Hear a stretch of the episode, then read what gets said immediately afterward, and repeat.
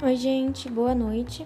Meu nome é Fernanda, meu curso Nutrição e eu vou falar um pouquinho sobre a histologia da medula espinhal.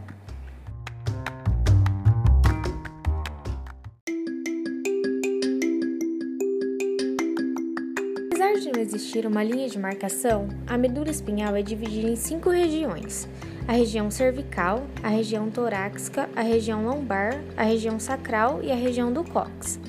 Em um adulto, mede aproximadamente 45 centímetros.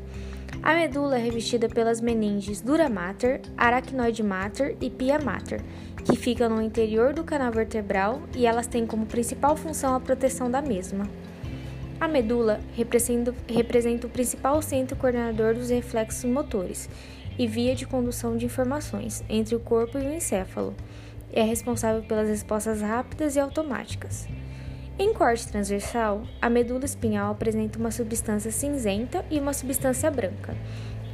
A substância cinzenta é composta de corpos celulares de neurônios e é responsável por interpretar os impulsos nervosos das regiões do corpo até o encéfalo, produzir impulsos e coordenar atividades musculares e reflexos.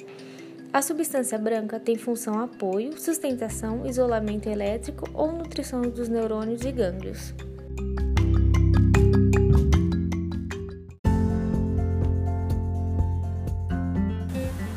Enfim, gente, é isso. Espero que tenha ficado claro. Tentei resumir bem sobre a histologia.